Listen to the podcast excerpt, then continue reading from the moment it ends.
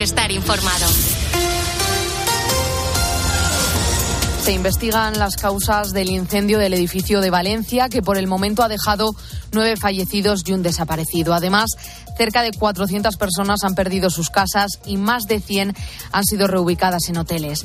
Los ciudadanos del barrio Campanar se han volcado con sus vecinos mostrando su solidaridad con decenas de ropa y enseres de primera necesidad para aquellos que lo han perdido todo. Pascual Claramonte. La imagen de personas cargando con bolsas y cajas, una de las más repetidas en la sede de la Asociación Valientes. Un escenario en una de las calles que rodea al incendio que desde el jueves se ha convertido en un punto de entrega. Hemos traído ropa, zapatos sobre todo y luego mis pañales de mujer mayor, empapadores, eh, comida para perro, para gato, medicinas poco de todo. Sí, todo lo que hemos visto, aunque las usáramos, ellos lo necesitan más. Hasta el punto de que la solidaridad ha colapsado, lo decía Amalia, una de sus coordinadoras. Estamos diciendo que por favor dejen de traer ropa y comida porque no cabe nada. Y otra imagen, la de un cordón policial formado por vallas amarillas. Entre valla y valla ya observamos algún ramo de flores.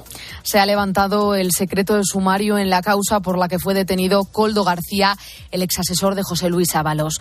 La denuncia de la Fiscalía y el auto judicial a los que ha tenido acceso COPE ponen el foco en su incremento patrimonial en un millón y medio de euros tras la adjudicación de los contratos de mascarillas. Mientras en el PSOE, el secretario de organización Santos Cerdán presiona al exministro de Fomento para que deje su escaño en el Congreso. Y es que el objetivo final de los socialistas es evitar que el caso Coldo se convierta en el caso Sánchez. Todo lo contrario, busca el Partido Popular que intensifica su ofensiva y anuncia que se quiere personar en la causa. Maribel Sánchez. Aumenta la presión del Partido Popular y le dicen a los socialistas que no esperen ni la más mínima condescendencia por su parte. Quieren que se esclarezca el caso de las presuntas mordidas en la compraventa de mascarillas y lo hacen personándose en la causa y apuntando a Sánchez como máximo responsable. Hablamos de las personas que formaron el equipo de Pedro Sánchez para que Pedro Sánchez ganara unas primarias y pudiera llegar hasta la Secretaría General del Partido Socialista y desde la Secretaría General del Partido Socialista a través de una moción de censura al Gobierno de España. Por eso la Secretaria General del PP, Cuca Gamarra, pide explicaciones al presidente del Gobierno, a los ministros de Sanidad, de Interior, a los responsables de los gobiernos autonómicos que compraron esas mascarillas a Coldo García. Era la mano derecha del exministro José Luis Ábalos y por eso le piden que renuncie a su acta de diputado y que Sánchez aclare si conocía esa trama de corrupción cuando le cesó como titular de transportes. Y se cumplen dos años de la guerra en Ucrania. El frente de batalla hace meses que se estabilizó en el Donbass, aunque en las últimas semanas Rusia ha logrado victorias importantes como la toma de la ciudad de Abdika. Mientras millones de ucranianos siguen viviendo fuera de su país. Muchos de ellos están aquí en España, pero no se olvidan de su país y de los familiares o amigos que se han quedado allí. Carmen Lavallén. Oksana Kunikevich forma parte de los 192.000 ucranianos acogidos en España desde que estalló la guerra. Tiene 31 años y la sensación de vivir dos vidas paralelas, una normal en Barcelona donde trabaja y la otra centrada en el devenir de su país y de su familia. Siempre estoy viendo dónde eran las alarmas esta noche y si eran cerca mis padres. El estrés postraumático provocado por la guerra unido a la sensación inicial de que iba a durar poco son junto al aprendizaje del español lo que más ha pesado en la integración de esta comunidad que globalmente ha sido positiva, según nos cuenta el especialista en inmigración Luis Manzano. Podemos hablar de una actitud muy colaboradora y de querer aprender y de querer mejorar. También es verdad que el marco normativo en el que se han movido ellos, que es el de la protección temporal, es de partida un elemento muy favorecedor. Sin necesidad de solicitar asilo, han podido obtener rápidamente tanto el permiso de residencia como de trabajo de estudio. Aún así, a 31 de diciembre de 2023, solo el 15% de los ucranianos con protección temporal estaban dados de alta en la seguridad social. Con la fuerza de ABC. Cope, estar informado. La selección española femenina ya está clasificada para los Juegos Olímpicos. Raúl Iñares. Y es la primera vez que nos clasificamos para los Juegos Olímpicos en nuestra historia. Ha conseguido su clasificación al ganarle a Países Bajos en las semifinales de la UEFA Nations League. Ha ganado 3 a 0 y su rival será Francia. Esto decía Jenny Hermoso al finalizar el partido. A pesar de todo, pues seguimos aquí, sigo aquí, sigo disfrutando de, este fútbol y de mi selección.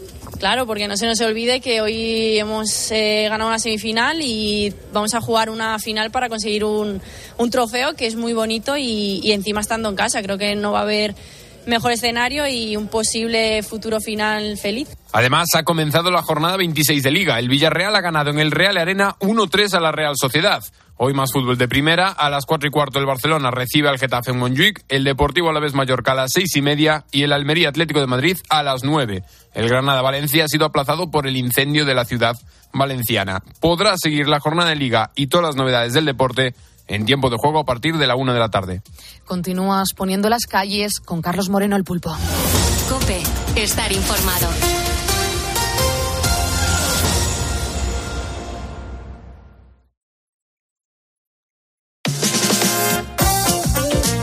Escuchas Poniendo las calles. Con Carlos Moreno, el pulpo. Cope, estar informado.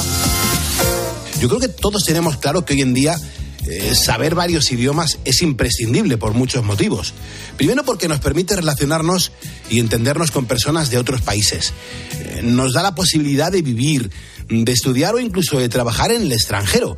Y sobre todo, como que nos da un punto, de, un punto extra eh, muy importante en el mercado laboral.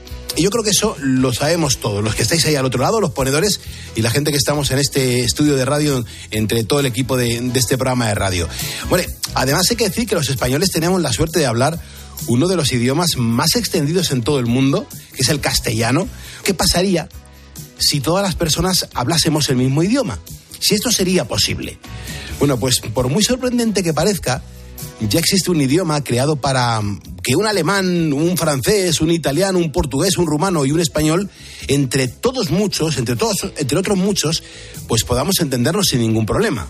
Tu già conosci la mayoría del vocabulario de mi lingua interlingua. Per ejemplo, le nomine del planetas del sistema solar. Mercurio, Venus, Terra, Marte, Júpiter, Saturno, Urano y Neptuno. Bueno, esto que acabas de escuchar y, y que estoy seguro que has entendido a la perfección se llama interlingua. Carlos Valcárcel es doctor de lingüista por la Universidad de Vigo, es profesor y también es un apasionado del lenguaje. Eh, él no es su creador, pero sí que es, bueno, pues la, más, quien más está difundiendo en redes sociales todo esto. Eh, Carlos, ¿cómo estás? Muy buenas noches. Buenas noches, Pulpo. Muy, muy, muy, buenas. Nos ha llamado mucho la atención esto de la interlingua, que concretamente la interlingua, ¿qué es lo que es? Cuéntanos. Pues eh, interlingua es una lengua construida eh, como, como ya has explicado, eh, pero no soy yo quien la ha elaborado en realidad, eh, sino un grupo de lingüistas profesionales durante la primera mitad del siglo XX. Empezaron en el seno de una asociación llamada International Auxiliary Language Association y, desde 1924, este año hacemos el, siglo del, del, inicio de la, de la elaboración de Interlingua, y se acabó en el año 1951, más o menos.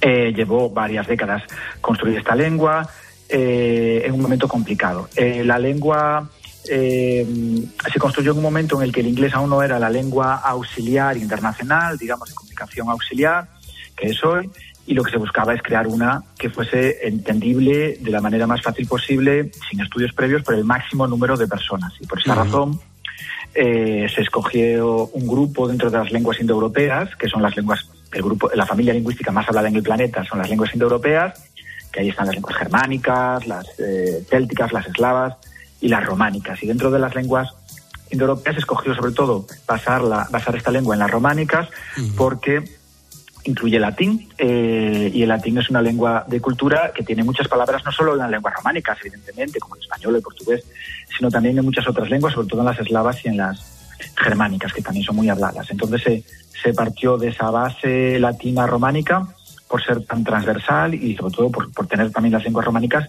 eh, tantos hablantes. Y eso eh, la hace pues única, porque en realidad el resultado es bastante efectivo y, la entienden, desde luego, los hablantes romances bastante bien y la gente que ha estudiado al menos una lengua romance también, porque es mucha gente la que estudia lenguas romances, español, francés, o todo francés y español, ¿no? Eh, otra cosa que me llama muchísimo la atención, eh, Carlos, aquí es, no sé, cuánta gente, por ejemplo, mm, mm, podríamos incluso llegar a entendernos hablando este lenguaje. Bueno, pues no, sobre interlingua no hay una, no hay estadísticas oficiales ni estudios eh, porque interlingua aún es hoy una lengua minoritaria. Eh, sí que podemos hablar de eso más tarde, pero, pero es verdad que potencialmente puede ser comprendida, desde luego, por, por los hablantes de lenguas romances, en primer eh, lugar, y eso nos lleva a los 900, eh, a los 900 millones o mil millones de, de hablantes, si no me engaño con las cifras, que me pierdo con los miles de millones y los cientos de millones siempre, pero es una cifra muy importante de hablantes en el mundo y después eh, eh, parcialmente por hablantes de inglés. Los hablantes de inglés normalmente por mi experiencia en redes sociales, que yo uso eh, esta lengua en, mis redes sociales para hablar de lenguas y de lingüística en general. también hablantes anglófonos entienden esta lengua, sobre todo los subtítulos, no la fonética hablada, pero sí sobre todo los subtítulos, porque tiene palabras mm, que existen en inglés muy, muy comunes. El inglés tiene mucho vocabulario de las lenguas romances y de latín. Eh, y, y, también la, todas las personas que no son de lengua romance, pero que, que, han aprendido o que aprendieron francés o español o ambas, que es mucha gente en el mundo, pues, eh, pues sí que, pues sí que me dice que la, que la entiende sin mucha dificultad. Y la verdad es que normalmente se sienten muy sorprendidos porque Interlingua eh, es como un puente entre ellos, ¿no? Esta gente que no es de lengua romance, pero que ha estudiado una lengua romance, y todos los hablantes de lengua romance, es decir, de, las lenguas que, han, que estudiaron, español o el francés normalmente, pero también con italianos, con portugueses, con rumanos, con brasileños. Eh, y, es muy interesante ver los comentarios en, en mis vídeos de, las reacciones de la gente ¿no? Eh, con relación a esto. Recuerdo hace poquito, Carlos, que, que Interlingua tuvo como, un, como una especie de boom hace unos meses y se hizo bastante conocido. Hubo ahí como un pelotazo de promoción, que podríamos decir.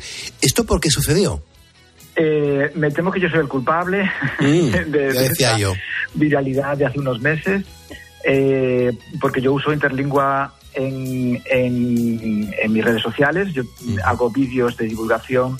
No hablo, la mayoría de los, en la mayoría de los, de los vídeos no hablo de interlingua, sino que hablo de aprendizaje de lenguas, hablo mucho de lenguas romances, de lenguas regionales, de lenguas locales, pero lo hago en interlingua, que es una lengua, una lengua que aprendí hace mucho tiempo. Como especialista de lenguas románicas, pues me interesó y la aprendí. Y cuando empecé a hacer los vídeos me decidí a hacerlo en interlingua por esta, bueno, un poco como, como, un experimento ¿no? que, que, quería también hacer con mis estudiantes.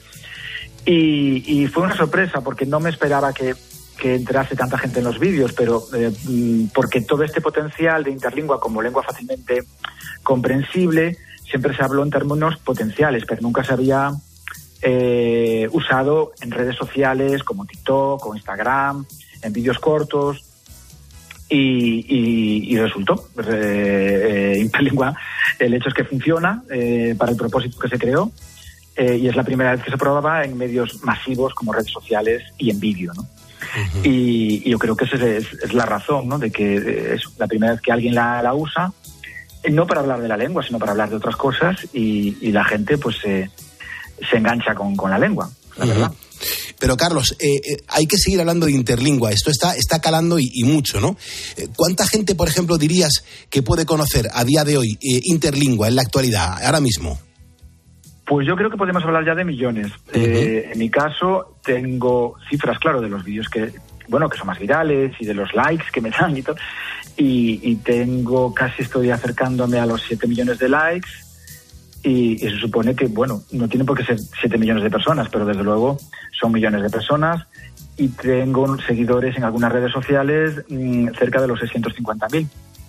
Entonces, pues es mucha gente la que ya conoce. Esos son los seguidores, es más la gente que los visualiza, los vídeos.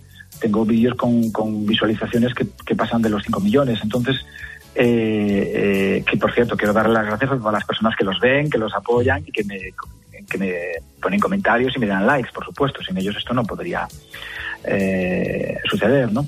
entonces son, yo creo que a día de hoy son ya millones de personas en todo el mundo que conocen interlingua y esto no era así hace pues, dos años. Sí. El teléfono de este estudio es gratuito, es el 950 6006. Lo digo porque hay gente que está preguntando por el teléfono del estudio.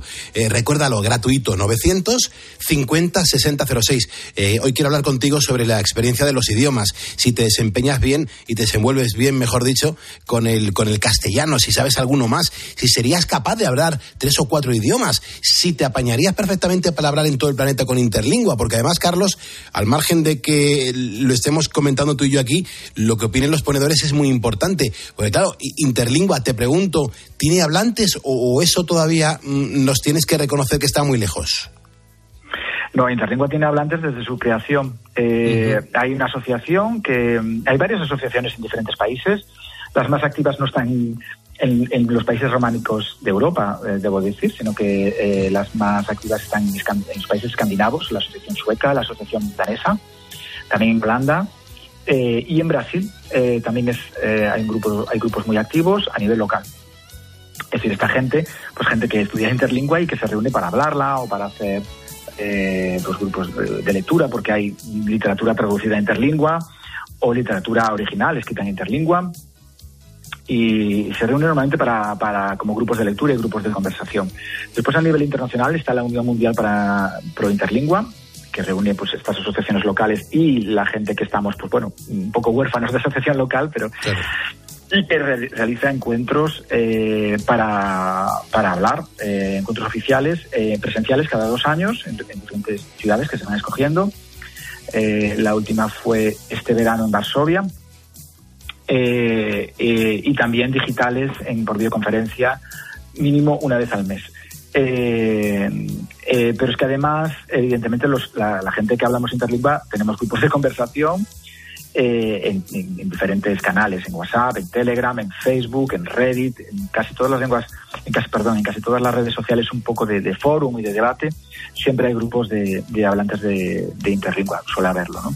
el problema es saber cuánta gente habla activamente interlingua. No hay estadísticas oficiales. Normalmente se calcula que sobre unas 2.000 personas solo en el mundo la podemos hablar de manera fluida y, activa. Hay gente en la comunidad eh, que dice que más. Bueno, yo no sé.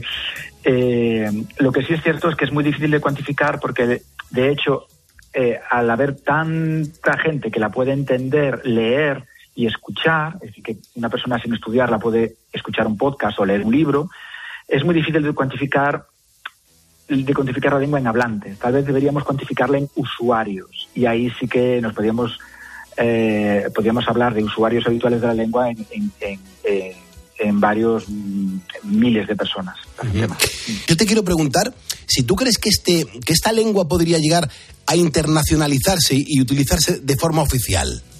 Bueno, el objetivo de Interlingua no es precisamente ser lengua de ningún país ni lengua oficial de ningún territorio, es una lengua auxiliar, que no viene para reemplazar eh, o, para competir con otras lenguas, sino que viene para ser usada en contextos de comunicación internacional en las que gente de diferentes lenguas eh, necesiten una lengua común, una lengua franca. Eh, cuando se hizo Interlingua, este era el propósito. ¿Qué pasa? Que cuando se acabó Interlingua eh, de desarrollar, que fue después de la Segunda Guerra Mundial, ya el inglés ocupó esa situación y entonces ahora es muy difícil, yo creo, que después de todos los esfuerzos que se han hecho desde los diferentes gobiernos, de los diferentes sistemas educativos, las propias familias, en que la gente aprendiese inglés, sus hijos, pues es muy difícil ahora eh, invertir en otra lengua, porque para que pase lo que lo que comentas, que Interlengua se, Interlengua se, se convierta en una lengua de, de, auxiliar de referencia internacional, hace falta, me temo, mucho dinero. Dinero para crear más materiales, que los hay para aprender gratuitos, pero más materiales accesibles a todo el mundo y formar muchísimos profesores, ¿no?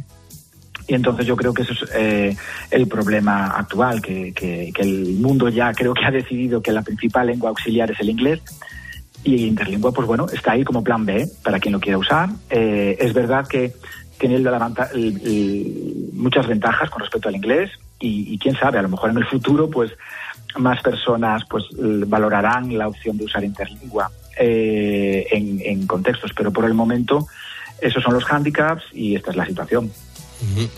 Súper interesante, por cierto. Eh, es que, claro, yo, yo no, me, no me puedo resistir em, a terminar la entrevista eh, sin antes pedirte, por favor, que nos digas en interlingua algo, por ejemplo, una frase así corporativa, algo que nos venga bien para luego utilizarla con este programa de radio. Eh, a ver si en interlingua, Carlos, ¿cómo podría sonar eso de estás escuchando el mejor programa de la radio nocturna española? claro. A ver. Tú ascolta en este momento eh, el mejor programa del radio español. Muy bien, Carlos. No te quito más tiempo. Muchísimas gracias. Quiero recordar a los ponedores que Carlos Valcárcel es profesor. Eh, le doy las gracias por habernos atendido y sobre todo le, deseo muchísimas noches y, buenas noches. Eh, Carlos Valcárcel, un abrazo. Siempre es un placer hablar de interlingua, hablar de lenguas y, nada, trabajamos en la universidad pública, es un servicio público también de madrugada, no hay problema. Qué bien, maravilloso. Pues Carlos, muchas gracias. Carlos Moreno, El Pulpo. Poniendo las calles. Cope, estar informado. Javier, ¿cómo estás? Muy buenos días. Muy buenos días, Pulpo y resto de ponedores. ¿Qué tal, pues Javier? ¿Por dónde andas ahora mismo? ¿Dónde nos estás escuchando? Pues mira, ahora mismo estoy en casa. Hoy no estoy trabajando, pero os escucho todas las noches, esté o no esté trabajando. Ah, y hoy me has dicho que no estás trabajando. Hoy no, hoy tengo, estoy libre de servicio. Ah, pero ¿y, por qué no estás durmiendo en vez de estar escuchando la radio? Pues porque los noctámbulos somos así. Yo tengo un descontrol de horario muy grande y, normalmente me suelo acostar bastante tarde o, ya muy de madrugada. Ya, ya, ya, Javier. ¿Y, y qué, a qué te dedicas? ¿Qué tipo de ponedor eres? Pues soy policía nacional. Uf. Qué bueno, ¿eh? Ya hemos tenido, hemos tenido el gusto de hablar algunas noches cuando estaba de servicio. Ah, muy bien. ¿Y, dónde estás, dónde, trabajas en, concreto? ¿Por dónde patrullas? Pues, pues patrullo por Alcira, Alcira Algemesí concretamente. Bien, bien, bien. En, Valencia. Bien, bien. ¿Y qué haces? ¿Patrulla ciudadana? Sí, en los Zetas, soy cetero. Qué bueno. que ahora mismo creo que soy el más antiguo de toda España a mis 62 años todavía en la calle. Qué bueno, Javier. Mira, pues ahora mismo tengo yo en la mano un escudo de, un compañero tuyo que me regaló de los 200 años de la, de la Policía Nacional. Eh, Efectivamente. Y, lo tengo aquí con ese azul marino tan bonito, con la bandera de España arriba y, vuestra placa. ¿Cuántos años llevas en la policía, Javier? Pues llevo 42 años. Entré muy jovencito, con 20 añitos, y aquí seguimos todavía. ¿Y, qué, te, cañón. ¿qué, te animó a ser policía, Javier? Pues mira, fue un poco... Porque me pidió los años duros. Hmm. Y, y no sé, era un poco que sentía ese, ese hormigueo. Muchas veces casi estoy a punto de arrepentirme, pero una vez que estás dentro, esto te engancha mucho. Hmm. Y ahora, pues por suerte, tenemos hemos mejorado mucho. Ya, eso sí es verdad. Pero claro, Javier, en los tiempos duros la ETA os quería matar. No, de hecho yo estuve involucrado en directamente en dos atentados. Mis primeros servicios fueron en el País Vasco, concretamente en Irún, mm. y fueron años muy malos. Tuve que dejar en el camino a algunos amigos. Qué horror, qué horror, Javier. Claro, uniformado de marrón, me imagino. Pues uniformado de marrón, sí y después por los diferentes azules hasta llegar al azul de que tenemos ahora. Qué bueno. ¿Tú sabes, Javier, la cantidad de compañeros que te están escuchando en cualquier parte de España? Pues sí, lo sé. Y tengo, tengo el gusto de compartir con ellos muchas vivencias. Sí, lo sé. Y, cuando me escuchan luego me llaman y me dicen, ¿sigues ahí? Digo, eres más duro que... Pero bueno, hacemos lo que podemos. Qué bueno, qué bueno. Y, Javier, claro, hoy descansas. Y, mm, ¿Cuándo te incorporas? ¿Cuándo es el, próximo servicio que haces? Bueno, pues ahora he cogido unos días y, no voy a trabajar hasta el próximo martes. Bien. Porque también hay que descansar un poquito y Desde luego que sí, desde luego que sí. Oye, Javier, pues, eh, ¿y no tienes el diploma de, de ponedor de calles todavía o qué? Hombre, claro que le tengo. Y muy orgulloso de ser uno de los ponedores lo que sí, lo que sí, si pudiera ser la pegatina del, del coche, se ve que alguno andaba necesitado y me la pidió prestada. Entonces, eso sí me haría ilusión volver a tenerla. Bueno, pues nada, eso ahora te lo gestionas con Cristina Platero, que te voy a devolver la llamada hacia ella y ya verás cómo te la hace llegar para que la luzcas con mucho orgullo. Pues muchísimas gracias. Muy bien, Javier. Cuídate mucho. Y, que sigáis y que sigáis así. Estás ya muy mejorado, ¿no? Del tema de las alergias. Bueno, estoy con las alergias, con un catarro, todavía estoy con antibiótico, pero bueno, poco a poco voy recuperando. Lo importante es tener voz y tener ánimo. Pero, pero bueno, estoy mucho mejor de, como estuve la semana pasada.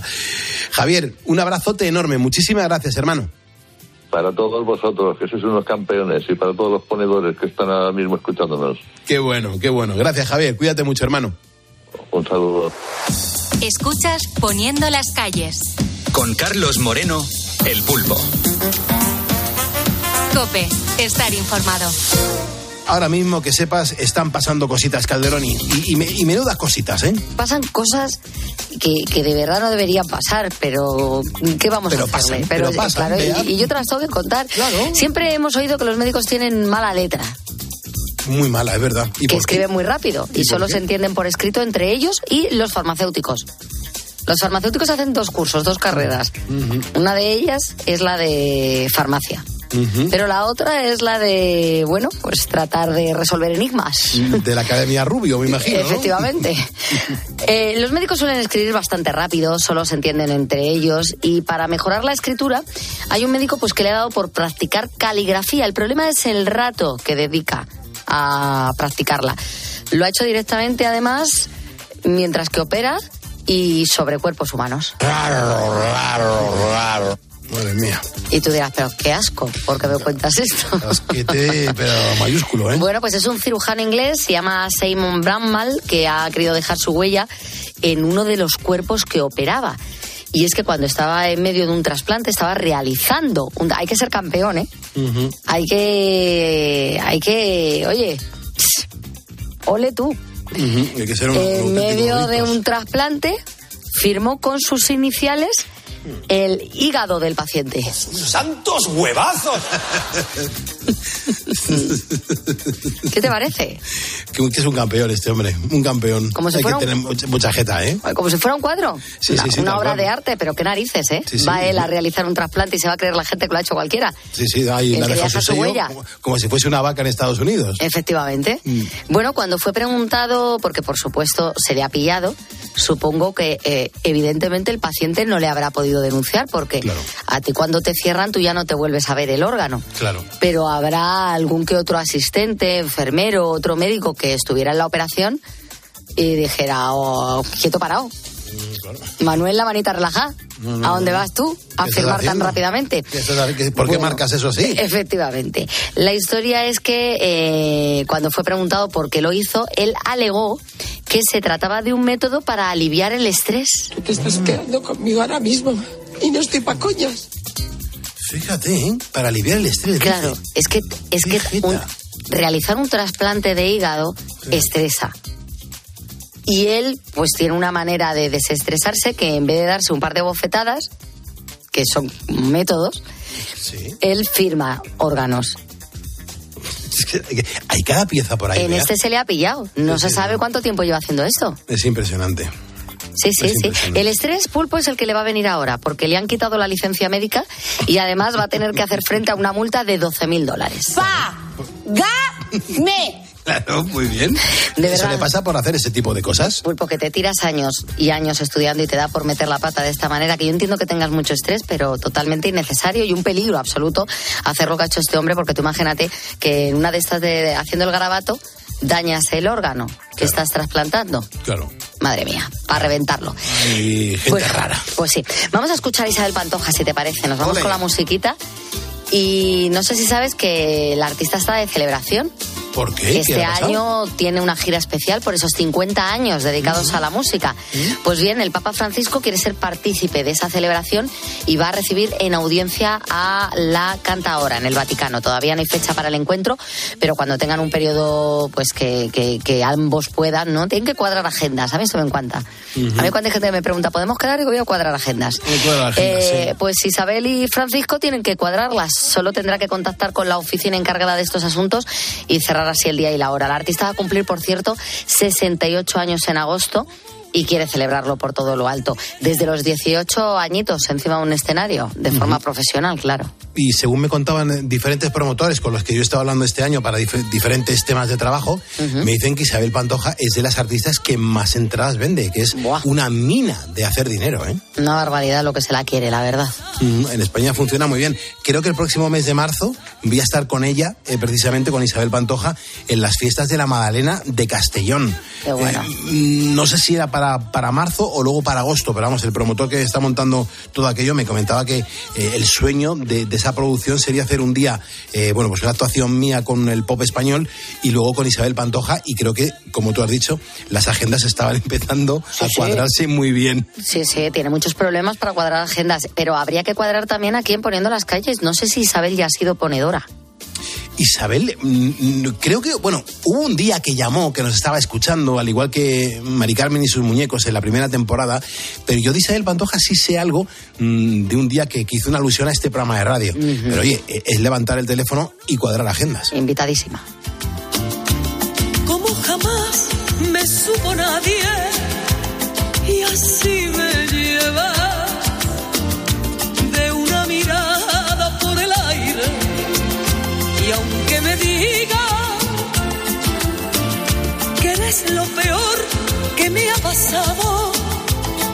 así es mi vida. Y no es en la radio, en la radio, todo pasa en Cope. pasa en Cope. Hay una última hora, está ardiendo un edificio de 14 plantas en Valencia. Mira la imagen ahora, repleta de coches de policía. Personas fallecidas, algunas desaparecidas. ¿Cómo ha sido ese momento del rescate de esas dos personas? Y ellos estarían congelados, empazados, y nada, todo el mundo pues venga los lloros, venga el aplauso. Han perdido su casa, sus recuerdos, sus pertenencias. ¿Qué se siente cuando se pierde todo? Y esto es dantesco, que me ha quedado todo. Está todo el edificio en llamas. La alcaldesa de Valencia es María. Los técnicos han apuntado alguna sorpresa especial por la velocidad. El viento parece ser y también es posible el revestimiento, pero es una primera valoración. En la radio, todo pasa en COPE. Escuchas Poniendo las calles. Con Carlos Moreno, El Pulpo. Cope, estar informado. Mira, te quiero contar una historia súper importante, mm, ya que los combustibles y los biocombustibles, pues es verdad que han surgido bueno, se puede decir que como una alternativa verde a los combustibles fósiles, que para muchos están representando pues una auténtica panacea ante la crisis eh, actual climática. Pero claro, ¿realmente lo son? Mira, lo mejor de todo es que aquí en Poniendo las Calles contamos con Fernando Valladares. Eh, Fernando es científico del Consejo Superior de Investigaciones Científicas y además es profesor de Ecología en la Universidad Rey Juan Carlos. Y a Fernando ya le estoy saludando. Mm, buenas noches, Fernando. cuéntanos, por favor, sobre todo, ¿qué son exactamente los biocombustibles? Buenas noches, Pulpo. Muy buenas. Pues los biocombustibles son una cosa que suenan algo mejor de lo que son. En principio, hay muchos tipos, ¿no? Mm, biodiesel, bioalcoholes, como el bioetanol, biometanol, biobutanol, el biogás, los gases de síntesis y, por supuesto, esos biocombustibles sólidos tan comunes como la madera o el carbón, ¿vale?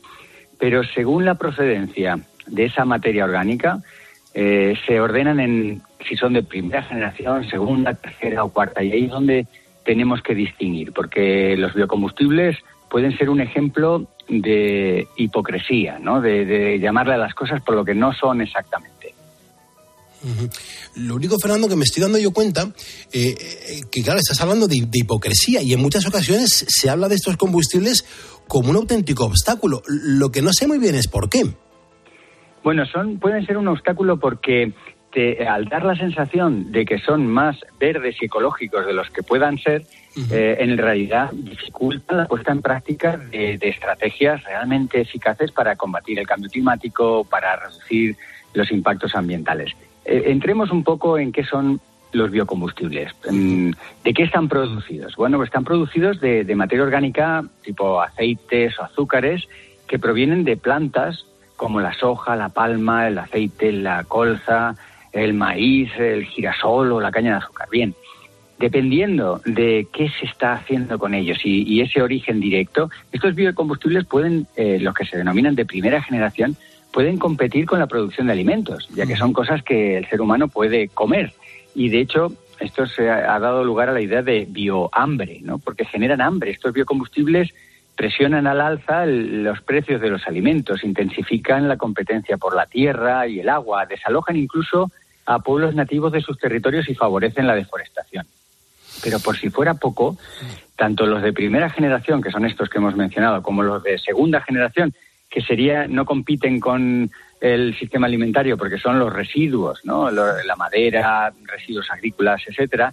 Ambos dos tienen una pequeña trampa con el balance de CO2. A todos nos sonarán que el CO2 es eso que se acumula en la atmósfera, un gas que tiene efecto invernadero y que lo queremos sacar de la atmósfera, ¿no?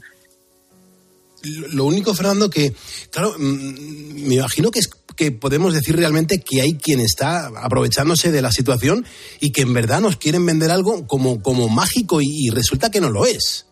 El, truco está en considerar que estos biocombustibles son un círculo mm, perfecto, un círculo cerrado en el que las plantas capturan el CO2 de la, atmósfera, lo almacenan, nosotros lo quemamos y lo volvemos a la atmósfera en un círculo cerrado. Pero este círculo no es del todo cerrado ya que hay un transporte, un procesamiento de los vegetales, luego muchas veces en la fertilización y muchas actividades que llevan para maximizar el crecimiento de los vegetales, en todo eso hay muchísimas emisiones, con lo cual el balance no sale para nada cero, neutro, que es lo que se quiere pretender. Por poner un ejemplo, eh, el aceite de palma, cuando se hacen los biocombustibles a partir de aceite de palma, las emisiones netas son tres veces más que las de diésel fósil o para el caso del aceite de soja son el doble.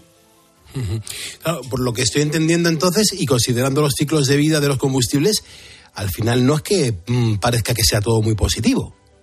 Claro, son, como siempre hay que pensar, son posibles alternativas, maneras de compensar, pero no son una solución, porque como digo, en muchos casos eh, casi emiten más que quemar directamente los combustibles fósiles.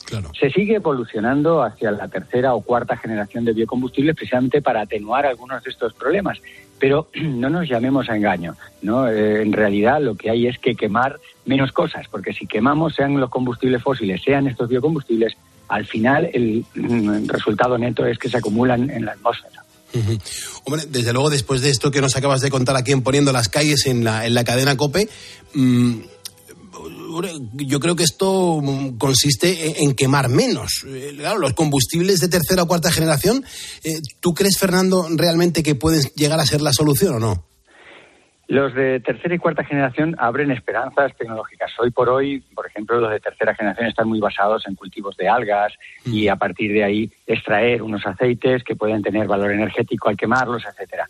Se atenúan parte de los impactos, pero no se reducen a cero. Mm. Eh, abren nuevas esperanzas en el sentido de que son más eficientes, pero no terminan de resolver los problemas. Mientras tanto, tenemos que combinar estas alternativas con un uso más razonable de los combustibles en general. No son ni mucho menos la panacea ni son tan perfectos como queremos creer todos. Desde luego, Fernando. Bueno, no tenemos tiempo para más, son las 2.58, hora menos en Canarias. Déjame que recuerde a toda la audiencia que te está escuchando en este momento quién eres. Eres Fernando Valladares, científico del Consejo Superior de Investigaciones Científicas, que nos acompaña todos los miércoles para hablar del medio ambiente. Y recuerdo, bueno, pues si hay algún ponedor que, que quiera pues más información sobre este tipo de temas, lo que puede hacer, está invitado, es a consultar su canal de la salud de la humanidad en Instagram y YouTube o incluso su web que es www.valladares.info. Fernando, un abrazo y muchísimas gracias por hacer radio con nosotros de madrugada. Gracias a vosotros, un abrazo. Un abrazote, Fernando, muchísimas gracias. Carlos Moreno, El Pulpo. Poniendo las calles. Cope, estar informado. Llega nuestra sección semanal de tecnología hablando, bueno, pues con Juan Diego Polo que es ingeniero de telecomunicaciones, también es consultor de tecnología y además es el responsable del portal de tecnología What's New. Si ahora mismo no tienes nada que hacer, estás en una garita y tienes acceso a un ordenador, te recomiendo que le eches un vistazo. What's New. Es impresionante toda la información que hay ahí y sobre ella vamos a hablar en este momento aquí en Poniendo las Calles. En este programa, por ejemplo, nos toca mm, hablar de un pendrive que parece diseñado para espías sobre un tablón de madera que controla nuestra casa inteligente, sobre una inteligencia artificial que aprende cosas grabando Bueno, pues grabando desde la cabeza de un bebé y también sobre la integración de Alexa en los hoteles y sobre cafeteras que usan la fuerza centrífuga para gestionar la presión. Juan Diego, ¿cómo estás? Buenas noches. Hola, buenas noches, Pulpo, ¿qué tal? Alucinando con lo que nos vas a contar, porque claro, hay que comenzar con ese pendrive para espías. Lo que no entiendo muy bien es por qué lo has llamado así en What's New. Es un dispositivo que han lanzado hace pues poco, pocos días y que oculta la información. Es como si fuese un pendrive normal donde guardamos archivos, pero si lo sacamos y se lo damos a otra persona, esa persona cuando meta el pendrive en su ordenador no va a ver nada. Va a ver como si estuviese completamente vacío, porque la información está oculta. Entonces hay algún tipo de código secreto que nos permite ver lo que se guardó en dicho pendrive, que en este caso es meterlo tres veces seguidas de forma muy rápida solamente de esa forma, en este caso, aunque se puede configurar, se podría ver la información guardada. Por eso sí que es un pendrive para espías, entre comillas, pero la idea es que sea un dispositivo que pueda utilizarse para que podamos guardar información confidencial de la empresa, por ejemplo, salgamos y si lo perdemos, pues que tampoco pase nada extremadamente serio. Y de esto, Juan Diego, eh, ¿ya hay proyectos semejantes en el mercado y hay gente que esté eh, viendo que aquí hay comercio en esto que nos acabas de contar? Sí, de hecho, eh, hay algunos pendrives que protegen la información con contraseñas numéricas. Sí. Y la idea es que si se pierde, pues que alguien que lo encuentre pues tenga que meter en un teclado que ha incorporado en dicho pendrive cuál es la contraseña en sí para poder ver la información.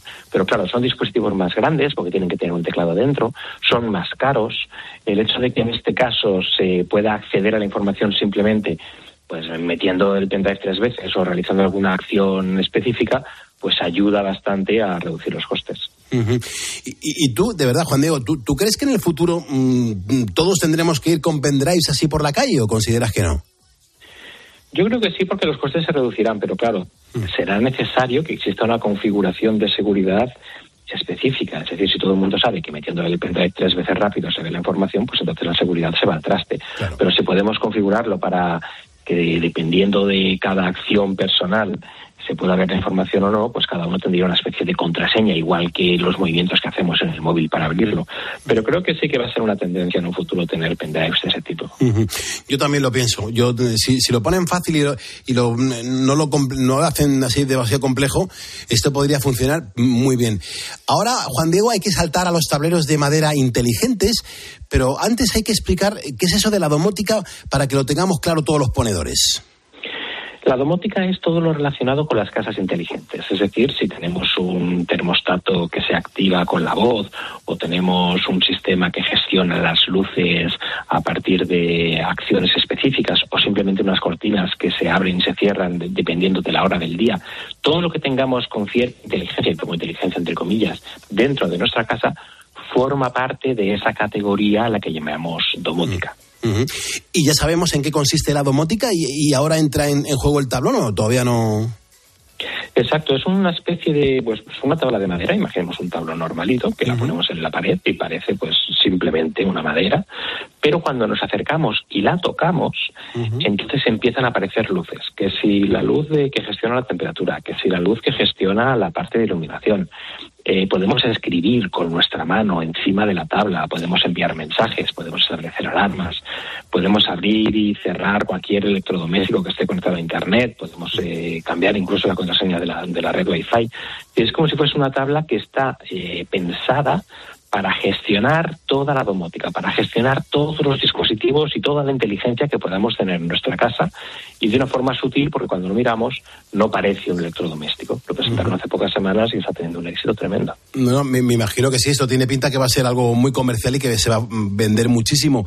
¿Todo esto de dónde ha salido? No sé si está ya a la venta o salió en una plataforma llamada Kickstarter, que es una plataforma de crowdfunding. Es decir, algunas personas inventan algo, lo ponen en la plataforma y dicen, si conseguimos 100.000 euros para hacer este sueño realidad, entonces empezaremos a fabricarlo. Si no, pues nada, devolveremos el dinero a los inversores. Entonces tú vas allí, pues tú dices, vale, pues yo quiero participar de esto, compro uno. En este caso la tabla vale 400 y pico euros. Entonces, cuando se va rellenando la hucha y consiguen lo que querían, que en este caso han multiplicado por cinco lo que necesitaban, empiezan a fabricarlo y empiezan a enviárselo a todo el mundo que participó de esta campaña. O sea que sí que está disponible, sí que se puede comprar, pero solamente lo recibiremos cuando la campaña termine. Creo que aún faltan unos 20 días aproximadamente. ¿Sabes una cosa, Juan Diego? Hay un, hay un titular que me ha llamado muchísimo la atención y que lo creo, vamos, creo que es bastante potente, y es que la inteligencia artificial eh, está aprendiendo cosas, atención ponedores y atención Juan Diego, desde la cabeza de un bebé. Eh, no entiendo muy bien, ¿por qué ha sido eso necesario? Es un experimento que han hecho en la Universidad de Nueva York donde mm, generalmente la inteligencia artificial aprende conceptos a partir de fotos que le ponemos. Es decir, le damos a una inteligencia artificial un millón de fotos de coches y le decimos esto es un coche. Luego le damos un millón de fotos de perros y le decimos esto es un perro. Y de esa manera, pues la inteligencia artificial va aprendiendo los conceptos para que después, cuando vea un coche, diga, pues mira, eso se parece mucho a las fotos que me has enviado. Eso es lo que se hace tradicionalmente. En este caso lo que han hecho es poner una cámara en cabeza de un bebé y dejar que la cámara escuche y vea igual que un bebé escucha y ve. Entonces, si por ejemplo eh, en la casa, en los padres o los hermanos están haciendo referencia a la televisión o hacen referencia a una silla o hacen referencia a una mesa, lo hacen de una forma sutil, no están constantemente diciendo, bebé, eso es una silla, bebé, eso es una tele, sino que de forma natural el bebé va absorbiendo ese conocimiento a medida que ocurren cosas alrededor. Pues utilizando esa misma técnica, la técnica que utilizan los bebés para aprender cómo son las cosas, han hecho un experimento con inteligencia artificial para ver si un modelo de inteligencia artificial aprendería de la misma forma. Y el resultado ha sido que sí. Han conseguido resultados impresionantes para que un ordenador consiga aprender qué son los objetos, qué relación tienen los objetos entre ellos, saber identificarlos correctamente y de una forma extremadamente natural han conseguido hasta un 60% de resultados mejores de lo que tenían pensado cuando empezaron con el tema y, entonces, ¿podemos considerar que esto ya es un, proyecto real o tan solo es un experimento de, laboratorio, Juan Diego? De momento es un experimento, pero ha dejado claro una cosa, que las máquinas pueden aprender solitas. Es decir, si nosotros podemos poner una máquina simplemente observando lo que nos rodea, simplemente pues paseando por la calle o simplemente viviendo con una familia o haciendo cualquier cosa, la máquina puede aprender a partir de todo ese entorno sin necesidad de darle un programa específico de aprendizaje. Claro, de momento solamente es un prototipo, de momento eh, no hay nada que esté en el mercado ni nada que se esté usando, pero ha dejado una lección clara de que en un futuro puede ser que no sea tan necesario entrenar máquinas, que ellas mismas pueden aprender. Claro. ¿Y tú, por ejemplo, le ves futuro? Eh, ¿Crees que acabarán las máquinas aprendiendo solas? Yo estoy completamente seguro de eso. O incluso podemos crear máquinas que enseñen a otras máquinas. Y podemos programar máquinas para que sean especializadas en enseñar a otras máquinas, para que el entrenamiento no sea como el que se hace hoy en día, de tener que empezar a pasarle datos para que aprenda de una forma específica. Es posible que ese concepto de aprendizaje vaya cambiando. Lógicamente tendrá que hacerse de una forma controlada, porque siempre es importante que el ser humano sepa lo que está enseñando a las máquinas, lo que las máquinas tienen que aprender, y ese concepto de que las máquinas aprenden solas, pues tenerlo perfectamente dominado para que no aprendan cosas que no tienen que aprender. Pero técnicamente sí que será posible. Bueno, atención para todos los ponedores que, son fans de, Alexa eh, y encima eh, la gente que viaje, la gente que va, vaya a hoteles, eh, Alexa está ya integrada en los hoteles precisamente. Y parece, Juan Diego, que has podido probar ya la integración que ha hecho Amazon con Alexa en algunos hoteles a nivel mundial. ¿Cómo ha sido? ¿Cómo ha funcionado? Lo vimos, bueno, eh, nos invitó Amazon a un hotel de aquí en Barcelona donde veíamos cómo eh, Alexa estaba integrado en, en unas pantallitas en cada una de las habitaciones y los huéspedes pues podían desde pedir toallas hasta pedir cosas del menú o hasta pedir un taxi, información de la ciudad en la que está, todo a través de ese dispositivo Alexa. Cada vez que el huésped habla con esa Alexa, la solicitud o se entrega directamente, o en el caso de que pida algo del hotel, como toallas o comida, iría directamente a un centro de control que estaría abajo, donde las personas van atendiendo a cada uno de, eh, de los huéspedes. La idea es pues por un lado disminuir las llamadas telefónicas, por otro lado que si tú estás en la cama y quieres algo, no tienes que levantarte, bajar y pedir algo, sino que puedes hacerlo directamente, pues eh, Alexa, eh, dile que me suba una botella de champán. Mira, aquí tenemos a... Está hablando ahora mismo Alexa, es verdad. que digo Alexa, Sí, es verdad. Alexa que ha hablado diciendo... Hola, Es verdad, es verdad, es verdad. Muy bien. Es decir, que la idea es esa, que en los hoteles pues Alexa sirva para que nos ayude a, a- a que haya una interacción mayor con la ciudad en la que estamos visitando y con el hotel en el que estamos alojados. ¿Tú crees que va a llegar a más hoteles, Juan Diego? Sí, de momento solamente lo han puesto aquí, pero la idea es que poco a poco lo vayan ampliando para diferentes eh, cadenas hoteleras, para diferentes hoteles y por supuesto para diferentes ciudades. O sea, sería solamente el primer paso, pero seguramente dentro de muy poco lo veremos en las actuaciones de, de- de miles de de, de toda España. Lo he comentado al principio, cuando te estaba presentando, Juan Diego. Hay que terminar hablando de, de la máquina de café o de café. Mm, claro, es el gran amigo de nuestros oyentes a estas horas, de los ponedores de calles. ¿Qué es eso de la cafetera que gestiona la presión con fuerza centrífuga? Ahí estoy bastante perdido. Es otro proyecto que han presentado hace pocas semanas que cambia completamente el funcionamiento de cómo funciona una cafetera. Actualmente ponemos el café y el agua viene por la parte superior. Con la presión del agua va saliendo el chorrito por debajo. La cafetera que han presentado lo que hace es empezar a girar el polvo del café para que la fuerza centrífuga haga que el- las paredes de la cafetera se quede todo el café y el agua empieza a chorrearse por las paredes en lugar de por la parte inferior. Es decir, que la fuerza centrífuga es la que hace la presión para que el café salga por las paredes. El proyecto tuvo un exitazo tremendo en la página de Kickstarter, casi están con un millón de dólares de inversión para que esta cafetera pueda llegar a todo el mundo y dentro de pocos días van a empezar a enviarlas a todas las personas que lo han comprado. Pero vamos, es un concepto completamente revolucionario. Sí, sí, revolucionario sí, desde luego, pero mm, ¿también consideras que es asequible? Así que bien, no, porque por lo visto eh, los primeros modelos de la cafetera se dan de 550 euros, una cosa parecida. Pero bueno, dicen que con este sistema la presión va a ser mucho más uniforme y que el café va a ser mucho más sabroso. Claro, los especialistas en el tema son los primeros que han dicho que sí, que es la solución ideal, pero no está para todos los bolsillos, ni muchísimo menos. Desde luego que sí. Pues Juan Diego, no tengo tiempo para más. Eh, es todo un lujo, de verdad, y te lo digo muchas veces y te lo digo de corazón, ¿no?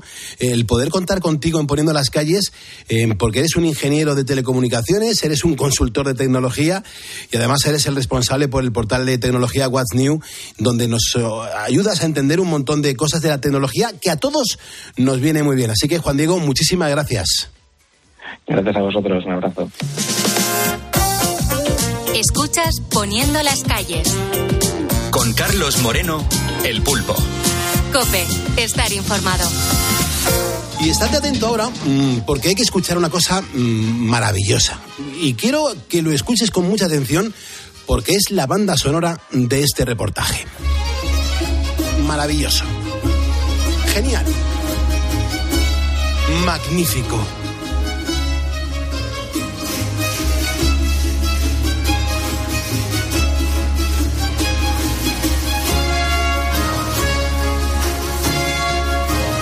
Es el tercer movimiento de la obertura, la ópera Nitteti. Nos estamos situando ahora mismo en el siglo XVIII. En aquella época uno de los grandes libretistas era Pietro Metastasio. Y precisamente su obra ha permitido al Instituto Complutense de Ciencias Musicales realizar un estudio gracias al cual ha explorado a qué, bueno, pues a qué suenan las emociones. Y se trata del proyecto Didone. Un proyecto en el que se han analizado los recursos musicales que emplean los artistas para expresar las emociones cuando están interpretando una obra. Álvaro Torrente es el, el investigador principal de este estudio. Las características de la ópera del siglo XVIII ayudan mucho a hacer esta investigación porque en las óperas hay una diferenciación muy clara entre los momentos en que se produce la acción, que es el recitativo donde van dialogando los personajes, y el momento en el que un personaje experimenta una emoción determinada, entonces la acción se para y se ponen a cantar y cantan un aria. Y generalmente cada una de las arias responde a una situación emocional diferente. A medida que va transcurriendo la acción, cada uno de los personajes experimenta determinadas emociones. Es verdad que han analizado más de 3.000 composiciones musicales de 200 partituras del siglo XVIII y cada una de ellas pues ha sido clasificada según una emoción determinada. Pero para ser más precisos, han estudiado la música con texto del gran libretista Pietro mm, Metastasio. Nosotros lo que hemos hecho es leer con detenimiento los libretos e interpretar qué es lo que le ocurre al personaje en un momento determinado cuando está cantando un aria. Y eso lo sabemos porque analizamos cómo es el personaje, cuáles son sus características, qué relación tiene con los demás personajes y qué es lo que provoca la acción dramática. Bueno, una de las composiciones más famosas del italiano es esta.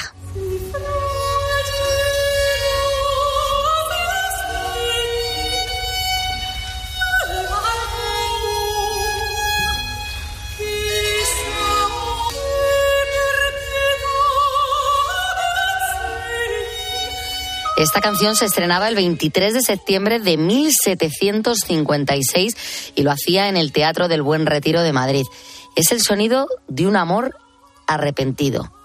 Escucha y Teti ha sentido en un momento anterior de la ópera celos, entonces en ese momento lo que siente es arrepentimiento de haber estado celosa y está reflejando su sentimiento más profundo que es el amor. O sea, ella expresa el amor que siente hacia Samete, que es el personaje del que está enamorado, y entonces eh, lo que está expresando es ese sentimiento, eh, pero que está mezclado con el arrepentimiento por haber actuado de una manera negativa en un momento anterior de la ópera. Claro, es que la ópera en el siglo XVIII pues era el entretenimiento más popular de las clases aristocráticas. Según la RAE, la alegría es el sentimiento grato y vivo que suele manifestarse con signos exteriores. Pero claro, ¿sabrías decir a qué suena la alegría?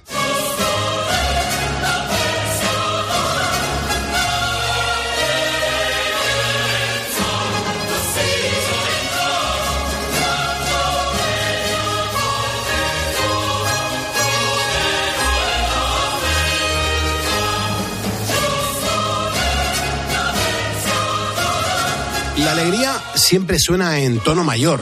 Ana Llorens es la directora científica del proyecto Didone. La música desde hace bastantes siglos hay dos sistemas de organizar las notas. Uno de ellos suena más brillante y otro menos brillante. Ese más brillante es el modo mayor y suena en general con trompetas y a ciertas tonalidades dentro de ese modo mayor en las que bueno, la resonancia de los instrumentos es eh, más fácil por la propia construcción, tanto de las cuerdas como de los vientos. Otra emoción que también han analizado ha sido la tristeza.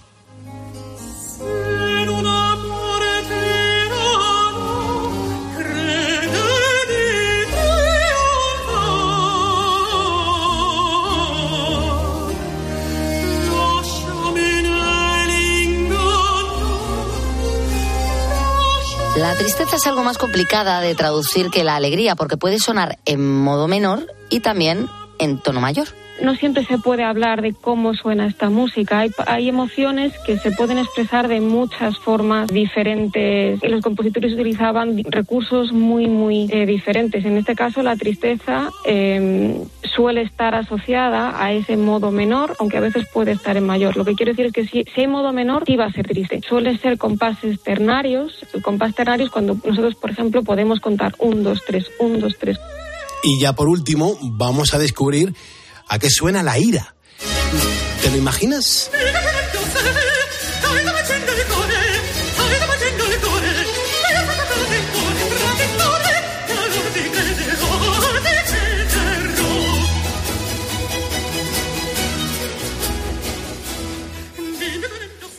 Es que si nos damos cuenta, estamos eh, disfrutando, como estás escuchando en este caso, el ritmo es mucho más rápido que la alegría o, por ejemplo, la tristeza. Hemos visto siempre que hay unos tempos, unas velocidades muy, muy rápidas. Tanto el pulso, que es muy rápido, como que la figuración de las propias notas son notas muy rápidas, muy pulsantes, en el que, bueno, pues es una emoción que agita mucho el ánimo y eso se expresa a través de notas muy rápidas.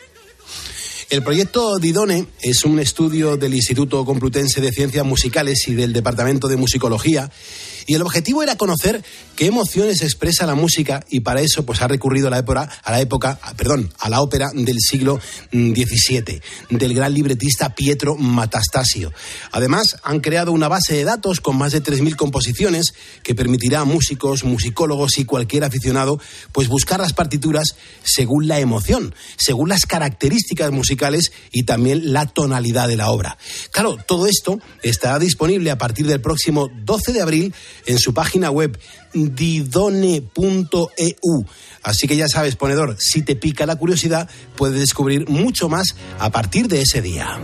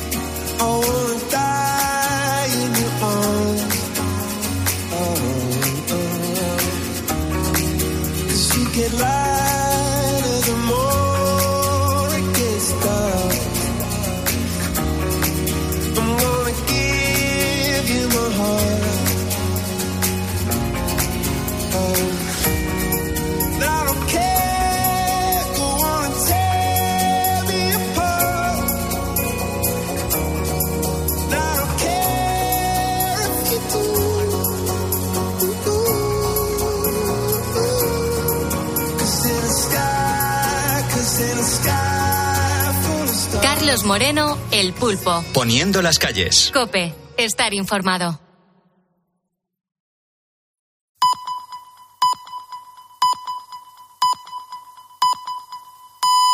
Son las 5.